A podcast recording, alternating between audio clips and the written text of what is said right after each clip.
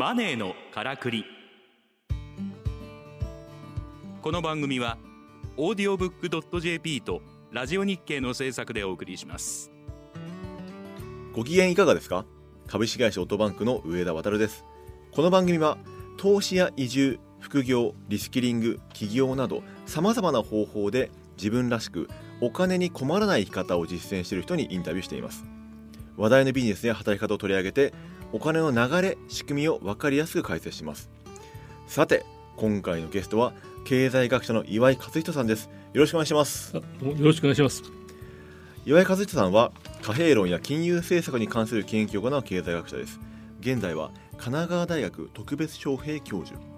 主な経歴としては東京大学卒業後マサチューセッツ工科大学経済学博士。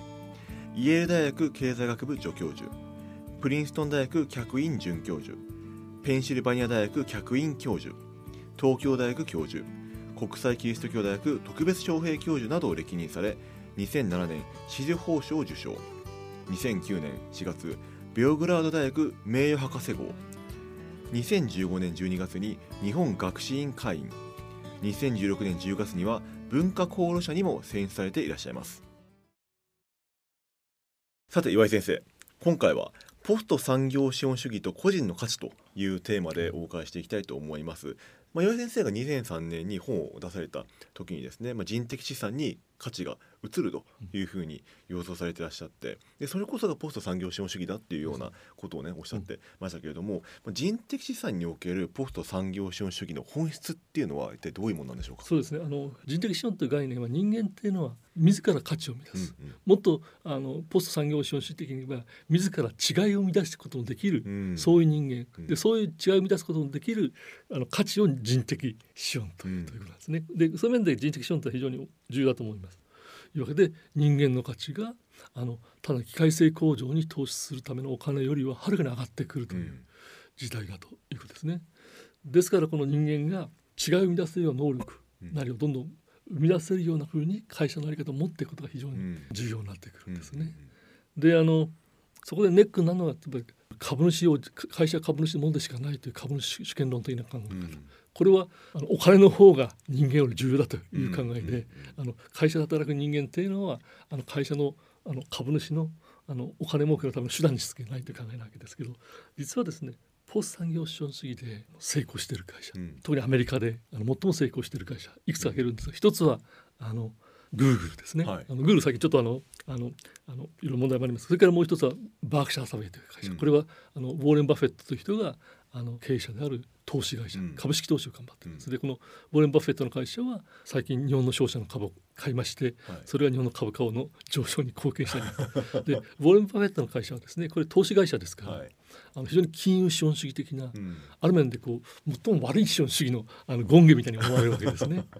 で実際そういうところあるんですけど、はい、ただウォーレン・バフェットの会社が成功しているのは投資会社として成功している、うん、ウォーレン・バフェットという人が株式投資に対して長期の投資をすると、うん、絶対に短期の利益を求める投資をしないということをモットーにしてそれをずっと貫いていることによって世界で最も成功しているあの金融投資会社になってるんですね。うん、でじゃなぜウォーレン・バフェットのいろんな言葉にその常に長期投資をしろとかあのある株式を買ったらそれ無限に永久に持っていると思いなさいとかいうことを言ったりなんかするわけですけど、うん、でなぜウォーレン・バフェットが株式に関して長期的投資をできるかっていうとこれはですねあのバークシャーサェの株式は2種類に分かれていて、うん、あの1種類はもちろん上場してて、うん、あの多くの人が株式市場で買えると。とかもう一つそれは A 株と名付けられて、うん、A 株はウォーレン・バフェットと共同経営者が、あの所有している株で、ただこの2つの株式には違いがあって、A 株は総会議決権をのですね B 株の1000倍あると。1000倍 ?1000 倍です。それそれどういうことかっていうと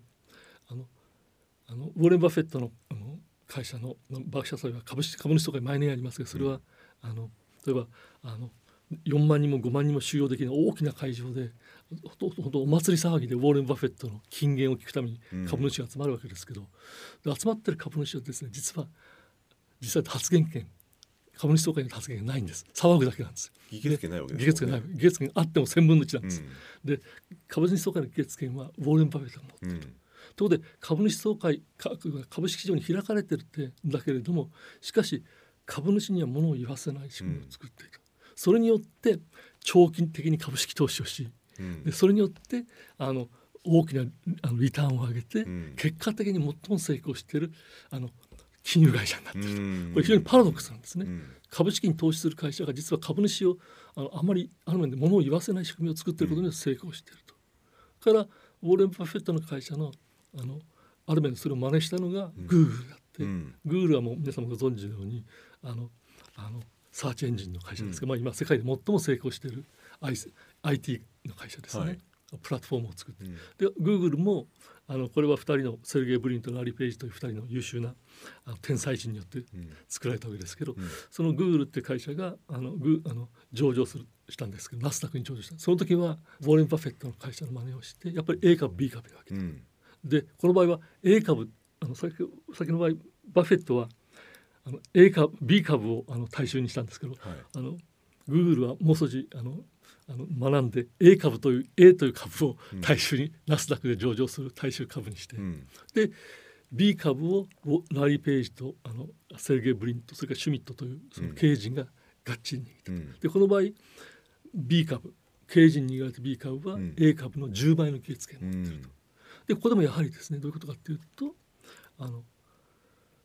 最も成功している、うん、最もイノベーティブなポス産業資本主義が作用を作るのに最も成功している、グーグルの成功の秘訣は実はやっぱり株主に物を言わせない仕組みをやっぱり作ってるということですね。であのつまりあのそれであの経営権は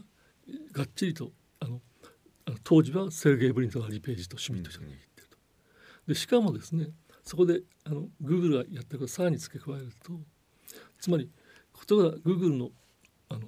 あの収益のあの儲けるあの源泉は、うん、あのそこで働いている人がイノベーションできることですね。うん、でイノベーションするためにグーグルは従業員にものすごい優しいいろいろ制度を作ってるんです。よ。例えばどういうことかというとグーグルは20%ルールっていうの。うん、これはあのあの週5日制のうち1日はあのグーグル以外のことに使ってくださいと。だから実質的にグーグルで働くのは4日であると。そういう自由な時間副業 OK みたいなこと、ね、副業全く OK、うん、それからまあ文化的な施設を作るですね、うん、あのあのそれからまあグーグルで働けばあのプレスティージも上がるとか、うん、社会的な尊敬も受ける、うん、それからグーグルで働いてる人お互いに優秀ですからあの仲間がいい仲間があるということで、グーグルはですねどうしてるかというともちろんグーグルで働くと賃金高いです、給料高いです、これは間違いないんです。学者よりも何十倍取って ただ同時にグーグルはですねグーグルで働いてる人に、先ほどポスト産業資本主義でお金の価値が低くなってると言いましたけど、お金価値が低くなってる時代に人々は何を求めるかっていうと、お金で買えないものを求めてると。なるほど。でグーグルは社会的尊敬だったり、それから自由な時間だったり、それから文化的な環境だったり、あのまた共感できる会社のし、使命これ最近、パーパスじゃグーグルっていうのがだから彼女利益を求めないという会社だということあの共感できる使命、うん、そういうものを従業員に与える。つまりお金で買えない何かを、うん、それは最近のあの特にイノベーティブな人にとっては、うん、お金よりもお金で買えないお金で買えないものの方がお金で買える買えるものの価値を持ってるわけですね。働きがいとか生きがいとかそうですね。それ、うん、でだからまさにそうなんです。それをお金で買えないものを与えることによって、あのグーグルで働いてる人はまずグーグルに残ってくれると、うん、そしてグーグルにあの貢献していろんなイノベーティブなものを作ってくれると、うん、で結果としてグーグルはそういう人たちのあのあの研究開発の結果として次々といろんな新製品を生み出し、うん、ちょっと最近はチャット GPT あのあの後陣を拝しましたけれども、うん、そこでグーグルは世界で最も成功した IT 企業になったわけですね。うんうんうん、でここでも皮肉っていうか逆説があって、うん、お金で買えないものを提供することによってしかもお金お金をあの振りかざして、うん、経営を経営をあの左右しようとする株主の力を抑えることによって、うんうん、結果的に最も利益の会社になってしまうという逆説があるんですね。うん、でこれはあの非常にあの今アメリカとか世界で最も先端的な企業の2つの例を出しましたけどね、うん、でもこれは同時にですねかつての日本企業のあのやり方よく株主の力を弱めて、うん、組織の力を強めるというかつての日本企業のやり方の現代版なんですね。で私はこれ日本的経営2.0と言ってます、うん、なるほど。まさにそのグーグルとかその日本的経営を学んで向こうに持っていったみたいな、ね、多分そうですね。あの、これは意図的に学んだかどうかわかりませんけど、うん、バークシャーさんもなんか学んでます。でまさにそれがそのそれがまた日本に戻ってきて日本で人的資本経営っていうのを言い出されたっていうのが、まあ、あのつい最近の伊藤レポートなわけなんですかね。だからそれはちょっと、うん、あの2週1週遅れですよね本当に、うん、あのだから20年前にそっちの方向に向いてればですね、うん、あのもちろんいろんな理由があるわけです他には。はい、あの今更人的経営って持っていく必要はなかったんじゃないかなと私は思ってますね。逆に今この時代においてその人的資本経営っていうのをあの日本でやっていくときには、まああのまさにそれどういったあの働き方っていうものが求められるようになるんでしょうか、やっぱり、ね、あのやっぱりもうこれは非常に単純ですがやっぱり自由を与えるところですね、うん、あのだからやっぱり会社にもう永久にいるということではなくて、うん、やっぱりあの会社を辞めるというオプションをですね、うん、持ちながら会社で働くというこのこの緊張感が非常にこれから重要だと思うんですね。うんうんうん、それはどういうことかというとそうすると一方でこうあのあのあるまでいつでも会社今副業いつでも会社を辞められるという可能性を持つことによって、それはあのあのあるまで会社に対して、うん、あの会社に対して緊張感を与えるわけですね。うん、つまりですねあのちょっとあの会社にとってもですね先ほどあのポスト産業資本主義は違いを生み出さなければ、はい、利益に結びつかないということですから、うん、会社にとってもですね自分の会社の中にあのあの自分の会社に合った人材が残ってくれると本当は必要なんですよ。うんでこれちょっとあの今日はまだ出てないんですけど組織特色人的資本っていうんですけれども、うん、会社にあのある人それぞれの会社にあののみ通用するようなですねあのあのあの知的なあの能力とかそういうもんですね。うん、であのこれがあの会社にとっての最大のあの利潤の利益の源泉なんですけどね。でそのためにはですね従業員が自由に行ったり来たりあんまり行ったり来たりするとこれ会社にとって何のあの利益をあの、うん、違いを生み出す、うん、ですからある意味で会社にとっても従業員が会社に残って会社の中であの会社のためにはとあのいいものを作ってくれることはあの非常に重要なんですけれども、うん、ですね。ですから会社の方でもあのあの従業員がいつでも辞められるという可能性を持つこと持つことは会社の方であの緊張感を持ってそういう従業員を残ってもらうための方策をし始めるとですね、うん、それが非常に重要だと思います。ありがとうございました。今回のゲストは岩井和人さんでした。どうもありがとうございました、はい、どうも。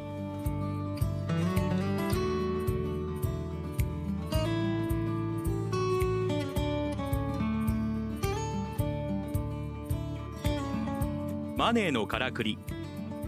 オーディオブックドット JP とラジオ日経の制作でお送りしました。番組はポッドキャストによるアーカイブ配信を行っております。詳しくはラジオ日経のサイトをご覧ください。ラジオ日経マネーのからくりで検索するとトップに表示されます。